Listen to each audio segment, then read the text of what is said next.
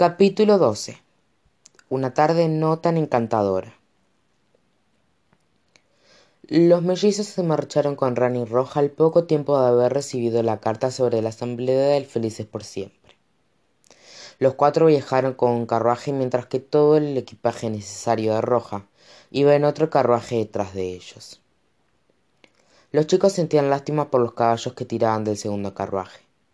Parecía una carga pesada. Tenían media docena de soldados rodeándolos mientras viajaban, lo que Ran insistió que era la cantidad perfecta para estar a salvo, pero no la suficiente para atraer atención indeseable. A mitad del trayecto se detuvieron para que Roja pudiera ponerse el enorme vestido de gala requerido por su, plan. Aparcaron en un prado diminuto que estaba entre dos robles enormes y Roja transformó el primer carruaje en un vestidor. Echó a Connor y a Rani y obligó a Alex a quedarse dentro para ayudarla a vestirse. Definitivamente fue un desafío, dado que el vestido era mucho más grande que el interior del carruaje. Solo quiero señalar que la reina Lacañé jamás ha tenido que cambiarse al costado de un camino, dijo Roja, luchando para, para pasar el pesado vestido por encima de su cabeza. Supongo que eso es lo que me toca por ser una reina electa. Debe ser algún consuelo saber que el pueblo te quiso, dijo Alex, intentando ayudar a Roja a calzarse el vestido. De verdad te eligieron para liderar su reino. No te fue simplemente entregado. En realidad no, explicó Roja. Después de la revolución RACAL, había que elegir entre el tercer cerdito y yo, y él ni siquiera quería el puesto. Era un completo ermitaño apenas salía de esa casa de ladrillo que tanto lo enorgullecía. Y con un último esfuerzo, Roja emergió de un empujón del centro del, centro del vestido. Listo, exclamó, sin aliento. Los varones subieron de nuevo al carruaje con ellas y la, y la procesión hacia el Palacio Encantador continuó. No había más espacio físico dentro del vehículo con los cuatro cuerpos y el montón de tela roja eh, apretujada en el interior. ¡Oh, no! dijo Roja después de que habían estado viajando durante menos de cinco minutos. ¿Qué sucede? preguntó Connor con el rostro presionado contra la ventana. Ahora tengo que ir al baño, musitó Roja. Todos los presentes en el carruaje refunfuñaron. A la tarde siguiente, el grupo de la Reina Roja llegó al Palacio Encantador. Los mellizos no pudieron evitar deleitarse con las fincas y las aldeas de cuentos, de cuentos y hadas que pasaban de camino a los escalones de la entrada principal del palacio. Algo parecía diferente en el Reino Encantador, aunque los mellizos no lograban precisar de qué se trataba. Más allá de la falta de, de aldeanos paseándose por las calles y comerciando en las tiendas, había una asociación muy sombría que flotaba en todo el reino. Los carruajes se acercaron al final de la larga escalera que llevaba a la entrada del palacio, y los mellizos estaban aliviados de salir del reducido carruaje al fin. No les importaba qué tan apretados estarían debajo del vestido de roja. Los recibió un, un lacayo del palacio. De inmediato, Rani bajó del carruaje y se ocupó de descargar el equipaje que estaba en el segundo vehículo. Los mellizos salieron del carruaje y se agazaparon en el suelo. Roja fue la siguiente en bajar y aterrizó justo en medio de los chicos. Su vestido explotó fuera del carruaje y, y cubrió a los mellizos de forma segura. Era perfecto. Todo bien por ahora, susurró Alex debajo del vestido de Roja. Lindos calzones, Roja, dijo Connor, riéndose de la ropa interior que le llegaba hasta a la rodilla y que ella se había puesto estratégicamente. Roja gruñó y golpeó con la rodilla la cabeza de Alex. ¡Ay! Esa era yo, Roja. dijo la chica. Discúlpame, respondió la reina, y luego le propinó un golpe a la rodilla de Connor a la cabeza. ¡Ay! gritó él. Rani regresó y encontró a Roja y a los mellizos preparados en la posición perfecta. ¿Estamos listos para esto? Creo que sí, dijo Alex. Te copio, respondió Connor. Eso es reconfortante, comentó Rani, y usó un pañuelo para limpiar las gotas de sudor sobre su frente.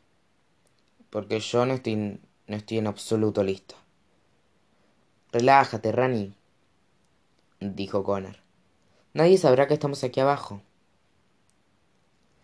El lacayo echó un, un vistazo sospechosamente desde el segundo carruaje, seguro de que había escuchado unas voces que salieron de unos cuerpos invisibles. Asegúrense de mantenerse los, los más callados posible allí abajo. Les recordó a Rani y tragó con tanta fuerza que croó. Ingresemos al palacio, ¿sí? Roja dio un paso adelante para el, para el que los mellizos no estaban preparados. Roja, no podemos ver nada. Tendrás que guiarnos. Le susurró Conner a la reina desde su escondite. ¿Y cómo se supone que lo haga? Respondió ella en el mismo tono de voz. relata lo que estás haciendo, propuso Alex. Roja cerró los ojos y respiró hondo, preparándose mentalmente para la velada que tenía por delante. Está bien. Estoy caminando hacia las escaleras, les informó, y se movieron con ella. La reina caminaba demasiado rápido para que ellos pudieran seguirle el ritmo. De pasos más pequeños, le susurró Connor. Estamos inclinados como chimpancés aquí abajo. Las fosas nasales de Roja se dilataron. Por supuesto, dijo con brusquedad. Ahora estoy subiendo despacio las escaleras. Los primeros escalones fueron un desastre.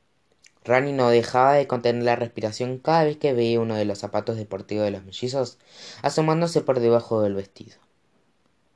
Lento pero seguro, lograron acostumbrarse y sin, y sin percance subieron al tramo de la enorme escalera. Desde los carruajes, el lacayo podría haber jurado que vio por el rabillo del ojo del ojo tres pares de pies debajo del vestido de roja. Pero cuando miró por segunda vez para comprobar si era cierto, habían desaparecido. El lacayo continuó descargando el contenido del segundo carruaje y decidió que solo necesitaba lentes o quise retirarse. Alex y Connor les estaban empezando a darle la espalda por haber subido los escalones como monos pero la sensación solo empeoró cuando llegaron a la parte superior de la escalera, y el suelo se tornó llano, obligándolos a inclinarse aún más. Y ahora estoy caminando hacia la entrada del palacio. No hay más escalones, dijo Roja en voz alta. Algunos de los guardias del reino encantador que estaban patrullando la puerta la miraron con extrañeza. Después de todo, ella estaba caminando a paso de tortuga y hablando sola. Efectivamente, le dijo Rania Roja y le dio una palmadita en la espalda, intentando reducir la incomodidad. Príncipe Charlie, bienvenido nuevamente, señor. Los mellizos oyeron que una voz familiar los saludaba. Sir Lambton, especificó Rani para los mellizos. Me alegro de verlo, aunque desearía que la visita fuera por una ocasión distinta. Alex y Connor se pusieron tensos al saber que Lambton estaba a pocos metros de ellos. Contuvieron la respiración, temiendo que él, que él incluso pudiera oír eso. Ahora estoy caminando dentro del palacio encantador. Le indicó Roja a los mellizos pero Sir Lambton la descubrió. ¿Eh? Y no puedo creerlo. Siento como si hubiera estado en casa hace solo un minuto. ¡Qué viaje tan corto! Era una excusa decente, pero los mellizos podían sentir la mirada sospechosa con la que Lambton observaba a Roja. ¿Se siente bien, Su Majestad? le preguntó Lambton. está caminando tan lento. ¿Está enferma? Alex y Connor intercambiaron una, una mirada rápida, preguntándose cómo haría Roja para justificarse esta vez. Estoy perfectamente bien, Sir Lambton, respondió ella. Solo elegí el par de zapatos inadecuado para viajar. Mis pies están matándome. Los mellizos suspiraron aliviados. Connor le dio una, una palmadita de agradecimiento roja en la rodilla. Ella le golpeó con rapidez la cabeza a través del vestido, y Connor se mordió el puño para silenciar un grito. Solo una comezón, dijo Roca, roja con una sonrisa tensa. ¿Cómo está tú aquí? preguntó Rani, intentando distraer a Lambton. Terrible, dijo él. ¿No se han enterado? Supongo que no, respondió Rani. ¿Qué ocurrió? Lambton soltó el suspiro más aflijado que los mellizos jamás habían oído. Secuestraron a la princesa Esperanza anoche. Alex y Connor dieron un grito ahogado, incapaces de contener su estupor. Pero los gritos ahogados de Roja y Rani cubrieron los suyos. ¿Qué? exclamó Rani, devastado por la noticia sobre su única sobrina. ¿Qué quiere decir con que la secuestraron? ¿Quién fue? Rumpelstiltskin, respondió Sir Lampton. Parece que está trabajando para la hechicera de nuevo, solo que esta vez tuvo éxito. Se hizo silencio. El mundo entero parecía estar destruyéndose para todos. Unos minutos después, luego de atravesar el interior del vestíbulo alfombrado de rojo del Palacio Encantador, los mellizos supieron que habían llegado al salón de baile al reconocer el suelo dorado de la pista bajo sus pies. La habitación estaba llena de voces preocupadas y pasos impacientes que daban vueltas. Aquí, Su Majestad, por favor, siéntense. Escucharon los mellizos que Sir Lampton le decía Roja. Gracias, respondió la reina. Ahora me sentaré despacio en el asiento que me han asignado gentilmente. Los mellizos hicieron una mueca ante la falta de elegancia de las palabras de Roja, pero por suerte los presentes en la habitación estaban demasiado ocupados para siquiera haber notado que Rani y Roja habían ingresado al salón. Caperucita se sentó despacio en el taburete ubicado detrás de ella, dándoles a los mellizos el tiempo suficiente para adaptarse a la posición de la reina. Los chicos se sentaron en el suelo junto a ella, y fue un alivio para todas sus articulaciones. Alex y Conner oían conversaciones casuales de todos los rincones de la habitación. Desearon poder ponerles ponerle un rostro a cada voz que oían. Connor le dio un golpecito a Alex con el codo, y en silencio, señaló un hilo suelto de una costura que había encontrado en el vestido de roja. Jaló el hilo con cuidado, separándolo aún más, y creó un pequeño agujero por el cual espiar. Alex hizo lo mismo de su lado, y por fin ambos pudieron ver fuera del vestido. Aunque conocían a todos los presentes en la habitación, había tanto dolor y desesperanza cubriéndoles los rostros, que los reyes y las reinas estaban casi irreconocibles. Fue difícil para los mellizos verlos a todos así. Sus vidas siempre habían sido ejemplos de felicidad. Pero ahí estaban ahora, formando el grupo de personas más desconsoladas que jamás habían visto. La reina Cenicienta estaba sentada en su trono, increíblemente devastada. Sus manos cubrían los ojos hinchados mientras las lágrimas caían sobre su rostro. Consolándola, estaban la reina Blancañez y la reina Rampunzel, quien utilizaba la punta de su notable y larga trenza para secarle las lágrimas de Cenicienta. Los hombres caminaban de un lado a otro en la esquina del salón.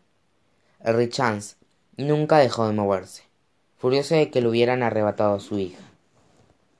El rey Chandler y el esposo de Rapunzel estaban de pie cerca de él, incapaces de hacer nada más que observar. Rani se, unió a ellos, dando su apoyo con su presencia.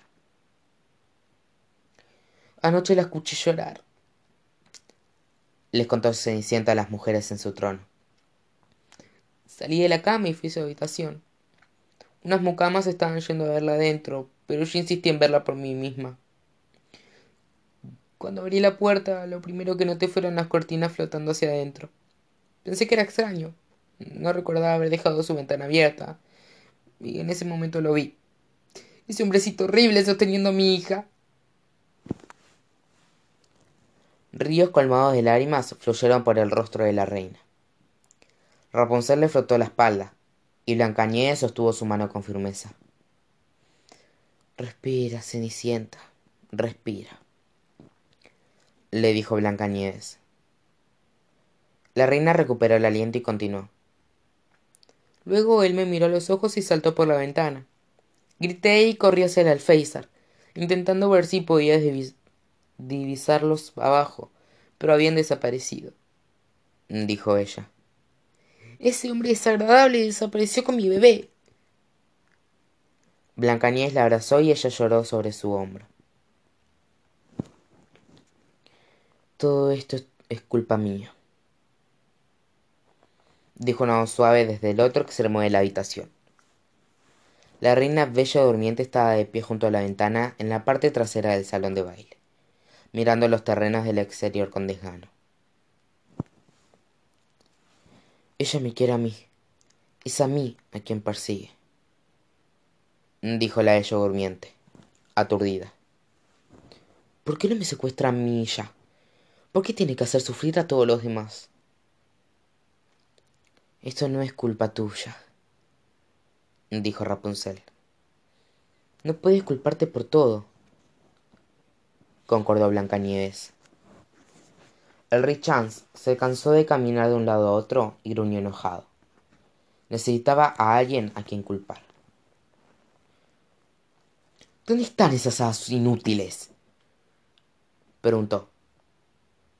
¿Y por qué aún no han hecho algo al respecto? Una brisa suave sopló a través del salón y luces titilantes de todos los colores del arco iris flotaron por la habitación. El consejo de las hadas apareció de la nada. Emerelda fue la primera en materializarse. Estamos haciendo todo lo que está a nuestro alcance, dijo ella. Era alta, de piel oscura y hermosa. Llevaba puesto un vestido largo color esmeralda que combinaba con sus ojos y sus joyas. Esmeralda siempre tuvo una presencia suave pero autoritaria. Era alguien en la que uno podía confiar, pero a quien nunca querrías hacer enojar. Amarelo fue el siguiente en llegar y le siguió a Sirene, el azul. Ella tenía la piel blanca, el cabello del color del cielo y prendas del color del océano. Tangerina apareció unos segundos después. Era la naranja y tenía abejas reales volando alrededor de su peinado estilo colmena. Violeta, el púrpura y la mayor del consejo, apareció cerca del lugar donde Roja y los mellizos estaban sentados. Rosette, el hada baja, regordeta y de mejillas rosadas, fue la próxima en llegar. Coral, la más joven y helada rosa, apareció poco después, suspendida en el aire gracias a sus alas diminutas. La llegada colorida de las hadas era una vista hermosa, pero no lo suficiente para mejorar el ánimo de la sala. Bueno, no alcanza, le gritó James. La hechicera es una de ustedes, ¿no? La superan en número. ¿Por qué no puede manejar esto? La superamos en número, pero no en fuerza, dijo Cielene con, con su voz soñadora. Ha logrado volverse más poderosa de lo que jamás imaginamos, explicó Amarelo. Me temo que ni siquiera la madrina está a su altura. Hablando de la madrina, ¿ya han llegado, ya han llegado de ella Maganza? Preguntó Merelda, mirando alrededor del salón de baile. Necesitamos comenzar. Otra brisa suave invadió la habitación. Esta vez, transportando luces brillantes color blanco que formaron un torbellino en el centro del salón. Un minuto después, la abuela de los mellizos apareció con su varita de cristal en alto. Los chicos se miraron nerviosos, Ahora que su abuela estaba allí, estaban oficialmente en la misma habitación que todas las personas que querían evitar. Discúlpeme por llegar tarde, dijo la madrina y saludó cordialmente a todos los presentes con la cabeza, en un gesto tranquilizador. Hubo un asunto en el otro mundo. Los mellizos nunca antes habían escuchado que se refirieran a su mundo de otra manera que no fuera hogar. Era extraño oír que tenía un nombre propio, aunque no del todo sorprendente. ¿Cómo más lo habían estado llamando las hadas todo este tiempo? Caperucita roja. Cielos. Has puesto un vestido muy vistoso. Dijo la madrina cuando vio a Roja sentada con su atuendo gigante. Alex y Connor pudieron, podían oír los latidos del, del otro, y les aterraba estar a punto de ser descubiertos. Pues... dijo Roja nerviosa, pensando lo más rápido posible. Es importante vestirse lo mejor posible cuando el mundo está en su peor momento, para levantar el ánimo. Sí, supongo que eso es cierto, respondió la madrina, aunque no nada del todo convencida.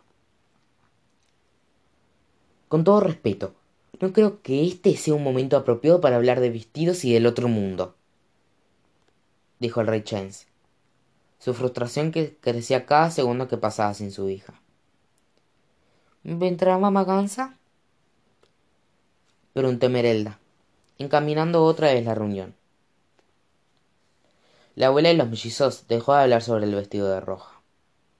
No, se quedó en el otro mundo, respondió ella.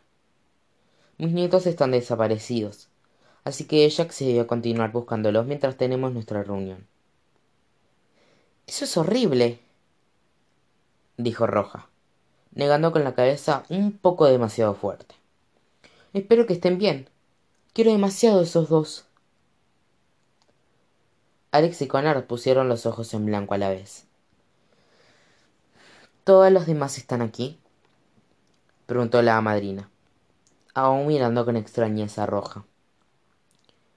Todos excepto los duendes, señora, le informó Sir Lampton, desde el lateral de la sala. Le informamos al imperio de los duendes sobre nuestra reunión, pero ellos decidieron no asistir, sintiendo que la presente situación no tiene relación alguna con ellos. El rey Chance suspiró. Típico. exclamó. Los duendes no se involucran a menos que tengan que hacerlo. Gracias, Sir Lampton, dijo la madrina. Entonces, comencemos.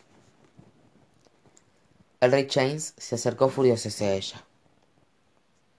Dinos por qué no pueden detener a la hechicera. ¿Por qué todos ustedes son tan incompetentes? gritó él. El hada madrina lo miró con la compasión que la caracterizaba. James, me temo que no tengo las respuestas que quieres. Esme es tanto es tanto un misterio para mí como para todos ustedes. Entonces dinos lo que sabes, le ordenó Chance. ¿De dónde provino este monstruo? ¿Qué busca ahora? La halló durmiente dio unos pasos para acercarse a la madrina. Estoy dispuesta a entregarme a ella si eso es lo que busca, dijo la reina. Querida, Tú no eres responsable de nada de esto, respondió la madrina. Me temo que yo soy la única que es completamente culpable. Esmia no estaría aquí si no fuera por mí. Todas las hadas bajaron la cabeza, sabiendo que te que estaba diciendo la verdad. ¿Qué quieres decir, hada madrina? preguntó la reina Cenicienta. Por supuesto que alguien como tú no puede ser responsable de una criatura como ella, ¿no? El hada madrina cerró los ojos y respiró hondo, decidiendo por dónde comenzar. Había mucho que contar, y no había tiempo suficiente para hacerlo. Todo comenzó siglos atrás, en una de mis primeras visitas al otro mundo, explicó la madrina. Era una época horrible para ese mundo. Había plaga y guerra por doquier. Hoy se refieren a ese periodo como años oscuros, y no podía haber una descripción mejor. A veces, el aire estaba lleno de tanto humo por la destrucción que el sol permanecía oculto durante días. Encontró una niñita sola en medio del bosque, que no tenía más de cinco años. Estaba llorando y cubierta de cenizas y suciedad. Me dijo que su nombre era Esmia y que había vivido en una aldea cercana. Al igual que muchas de las aldeas en esa época, la suya había sido invadida por un grupo de soldados bárbaros. Arrasaron con la aldea y mataron a todos a su paso, incluyendo la familia de Esmia. Los soldados descubrieron a Esmia escondiéndose en un granero. Sin embargo, cuando ellos intentaron lastimarla, la niña fue capaz de defenderse usando magia. Me dijo que ella había iniciado un incendio gigante solo con sus manos, y que el fuego consumió toda su aldea y a todos los soldados con ella. La niña me llevó a su aldea para que yo mismo pudiera ver el daño, y fue devastador. No solo habían muerto los aldeanos, sino que toda la tierra alrededor del pueblo por kilómetros estaba destruida. Supe que esa niña no era un infante común. La magia siempre ha sido algo misterioso, pero me asombró por completo que una niña en medio de otra dimensión pudiera poseer semejantes habilidades. Pero por cualquier pero por cualquiera que sea la razón, la magia había encontrado a esa niña y la había salvado la vida. Y yo creo que haberla descubierto no fue un accidente. No creí que sobreviviera al otro mundo por sí sola, así que la traje a nuestro mundo. Supe que era especial porque cuando llegamos al reino de las hadas, los unicornios hicieron una reverencia, dijo la madrina. Conner miró a su hermana. Los unicornios les habían hecho una reverencia a ellos cuando viajaron por primera vez al reino de las, hadas. ¿Qué significaba eso? Esme fue criada allí, prosiguió la madrina. Le enseñamos a usar su magia y se convirtió en un hada. Sus poderes crecieron con el tiempo y ella resultó ser una de las hadas más talentosas de nuestro, que nuestro reino jamás había visto.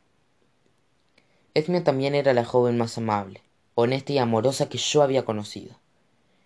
Estaba tan agradecida, agradecida que yo hubiera de que le hubiera traído a vivir a nuestro mundo, y le causaba tanto placer ayudar a los demás.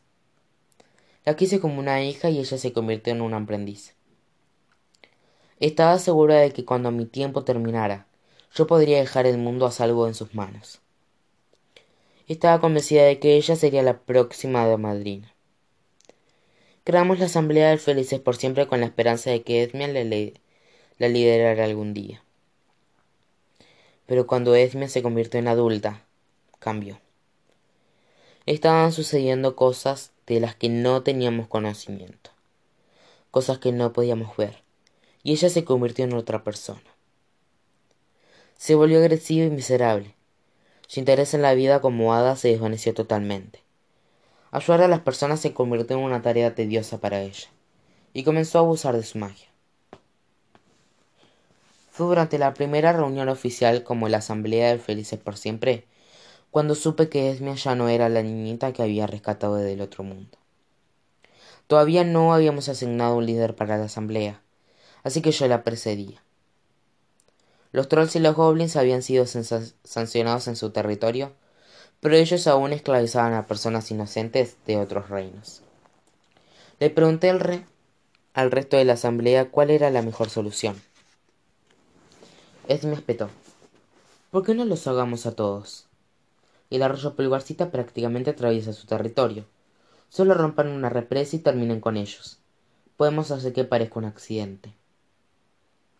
Casi parecía divertido ante la idea.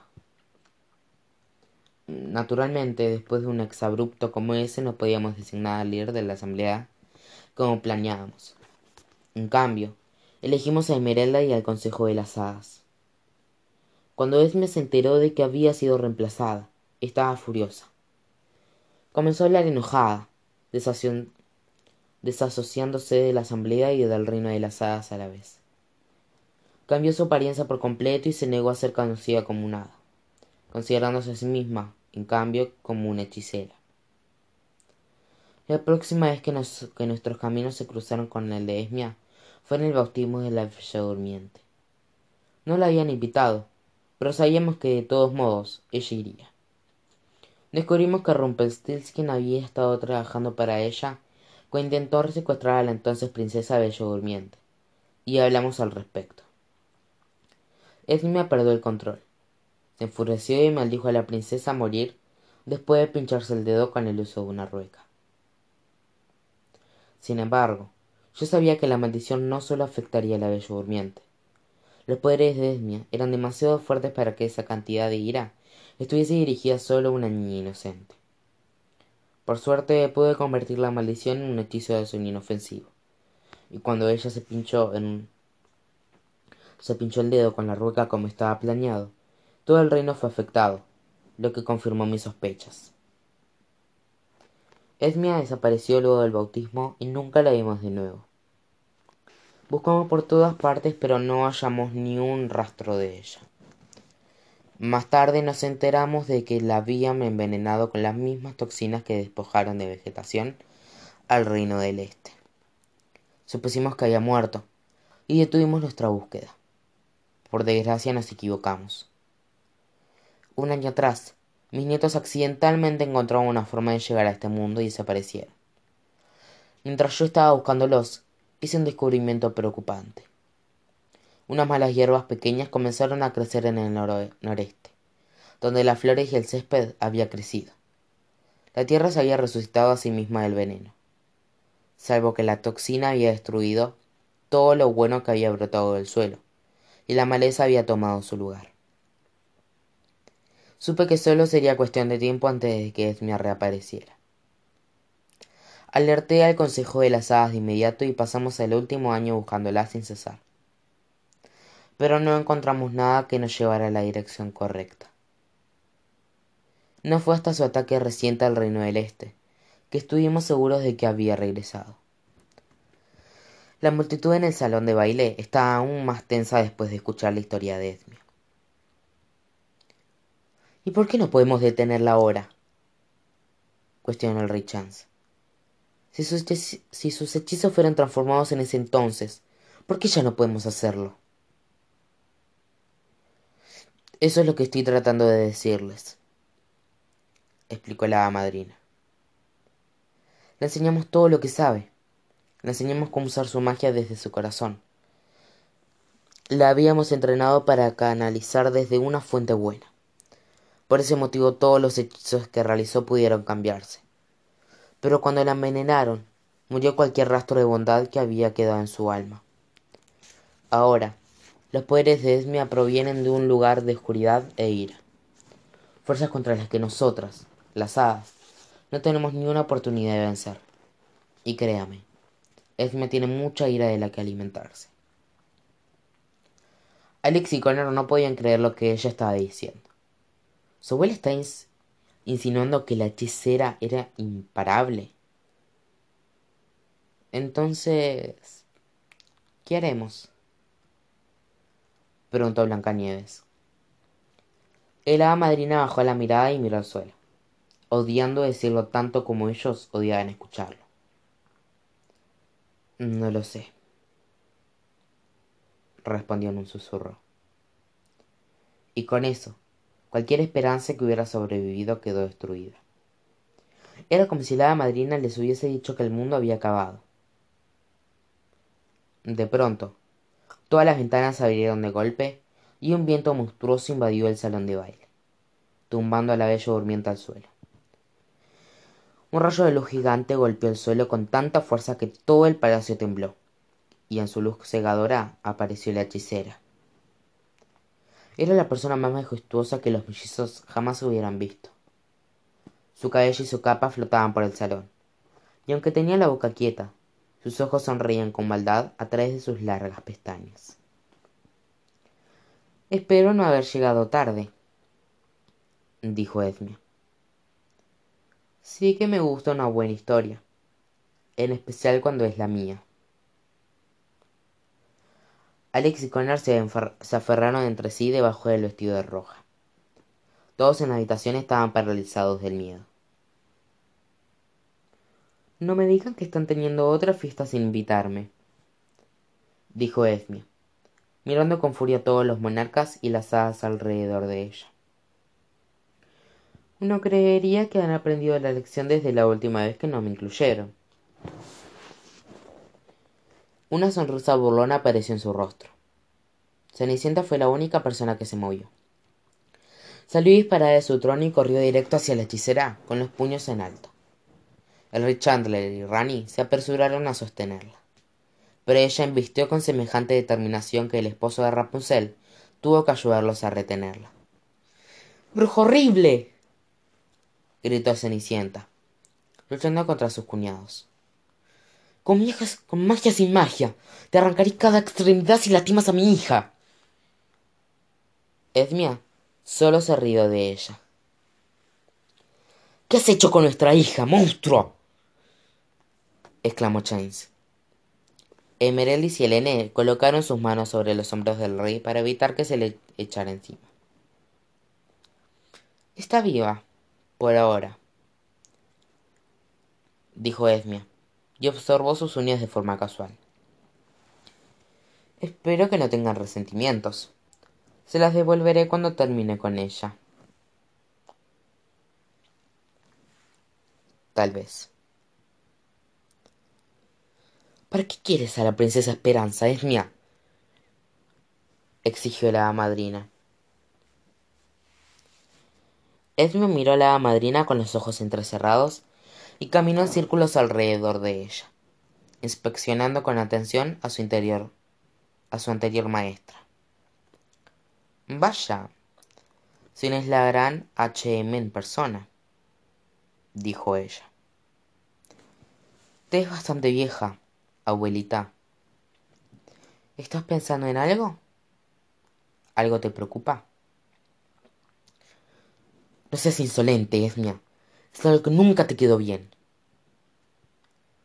replicó la madrina. Esmia frunció el ceño con sorna. Eres buena fingiendo tener esa fachada noble, pero yo te conozco mejor, dijo ella.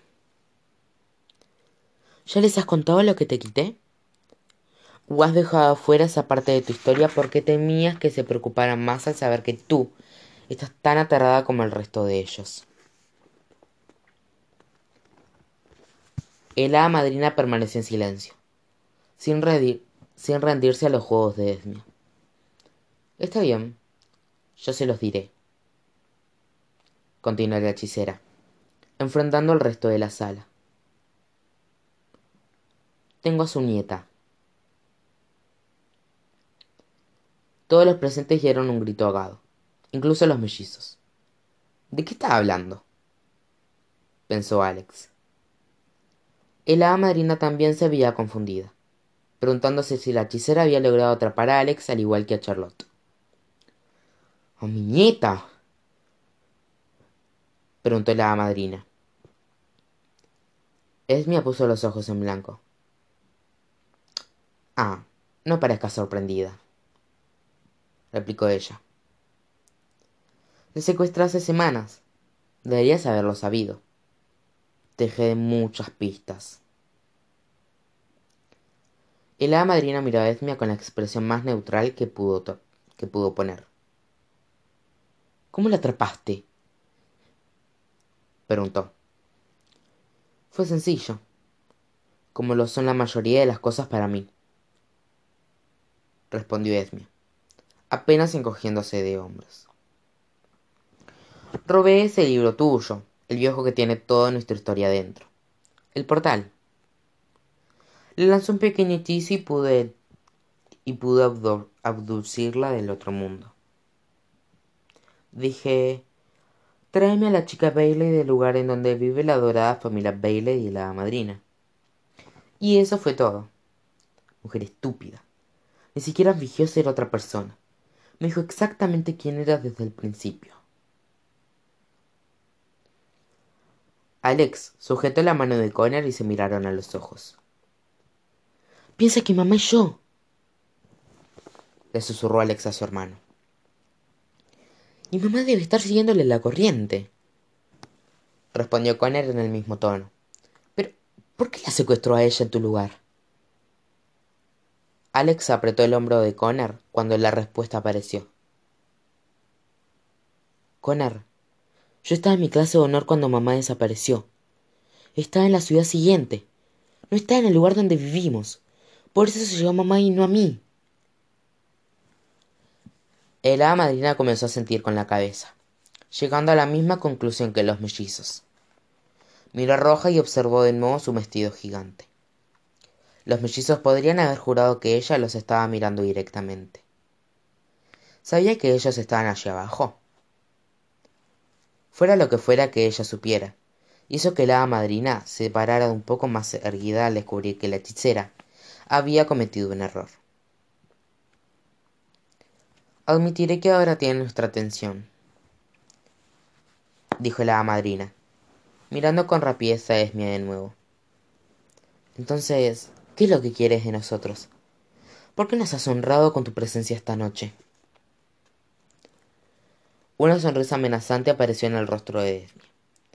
Esta era la parte que ella había estado esperando desde, desde hacía dos siglos para contarles. Como deben haber adivinado, he decidido apoderarme del mundo. Respondió Esmia con total naturalidad, con un pequeño bostezo. Pero, en lugar de continuar dándoles muestras de mi poderosa ira, he decidido darles una oportunidad que hará nuestras vidas más felices, más fáciles. Quiero que todos reuniesen a sus tronos y que me entreguen sus reinos por propia voluntad. El salón entero estalló, enfurecido. Los hombres tuvieron que sostener a Cenicienta otra vez, quien gritó. ¡Nunca! hablando por todos los presentes. Incluso con un reino entero consumido y la vida de una joven princesa en riesgo, ¿todavía tienen dudas? dijo Esmia, negando con la cabeza. Tomar el poder es inevitable. Les estoy dando la oportunidad de aceptar su derrota con dignidad. Sería sabio que la tomaran. Nadie se movió ni emitió ningún emitió sonido alguno bajo la mirada intensa y furiosa de ella. Volvió hacia la bello durmiente, quien aún estaba en el suelo, temblando bajo la mirada de la hechicera. ¿Por qué no lo haces tú primero, bella durmiente? propuso Edmia. Muéstrales a tus compañeros gobernantes lo fácil que es. Tu reino ya ha sufrido suficiente. ¿No lo crees? Alivia sus sufrimientos. Hazlo por tu pueblo, por tu esposo. Si me entregas tu reino, lo liberaré de las plantas encantadas. ¿Tenemos un trato? Todo permaneció en silencio mientras la reina bello durmiente contemplaba la decisión imposible. Blancanieves y Rapunzel negaron con la cabeza, instándola a no rendirse. Finalmente, la ella durmiente se puso de pie y caminó despacio hasta quedar de pie detrás de la madrina. Cualquier alianza, que hagas será en tu contra, dijo la ella durmiente. Mi pueblo no esperaría nada menos. Todos los monarcas y las hadas se miraron entre sí, inspirados por la valentía de la bella durmiente. Uno por uno, atravesaron el salón de baile y se pusieron de pie dentro, detrás de la madrina, demostrándole a la hechicera dónde permanecerían sus lealtades. Esmia no cabía en sí de la rabia. Los mellizos estaban seguros de que no podían ver pequeñas llamas, de que podían ver pequeñas llamas centelleándoles en los ojos. Todos están cometiendo el mayor error de sus reinados, dijo ella. Pero no se preocupen, pronto terminarán. El hada madrina se acercó a Esmia con pasos confiados. Tal vez nadie en esta habitación pueda detenerte, Esmia, expresó la hada madrina, y luego miró con rapidez en dirección a los mellizos. pero tengo confianza plena en que alguien oculto encontrará la manera de hacerlo. Alex y Connor se miraron. Sus palabras estaban elegidas con tanto cuidado. ¿Están refiriéndose a ellos? El enojo de Esme se convirtió en una risa larga. Ya veo, dijo. Todos creen que están a salvo, a salvo parados detrás de su querida madrina. Bueno, en caso de que crean que solo sus palabras prometedoras pueden salvarlos, permítanme aclararlo. Esme alzó una mano abierta hacia la madrina y un rayo de luz gigante brotó de su palma. Golpeó a la madrina y ésta desapareció. Un frasco turquesa apareció en la mano de la hechicera, y una versión fantasmal de la madrina se materializó dentro de él. ¿Qué era el resto de ustedes ahora que yo tengo el alma de la madrina? Le preguntó Esme a la sala. Alex y Connor se retorcieron frenéticamente debajo del vestido de roja. Alex tuvo que sostener a su hermano mientras él intentaba correr hacia la hechicera, como lo había hecho Cenicienta. Tiene a la abuela. susurró Connor, suplicándole a su hermana que lo soltara. Tiene a la abuela. No puedes saber que estamos aquí, Connor, respondió Alex en voz baja. Consideren esto como mi última advertencia, declaró Esme ante la multitud. Mis ataques, mis ataques a sus reinos continuarán hasta que se rindan ante mí. Veremos dónde están cuando todos sus pueblos les rueguen que terminen con el sufrimiento. Sus días felices por siempre terminaron. Otro rayo de luz inmenso golpeó el palacio y la hechicera desapareció, llevándose a la madrina con ella. Todos en la habitación estaban tan pálidos como la reina Blancanieves. Los mellizos estaban paralizados dentro del vestido de roja, con el corazón roto. Nadie sabía qué hacer. Todos los reyes, reinas y hadas buscaron algún rastro de optimismo en los ojos del otro, pero no había ninguno que hallar. Por primera vez en la historia, los líderes del mundo de los cuentos de hadas estaban desamparados.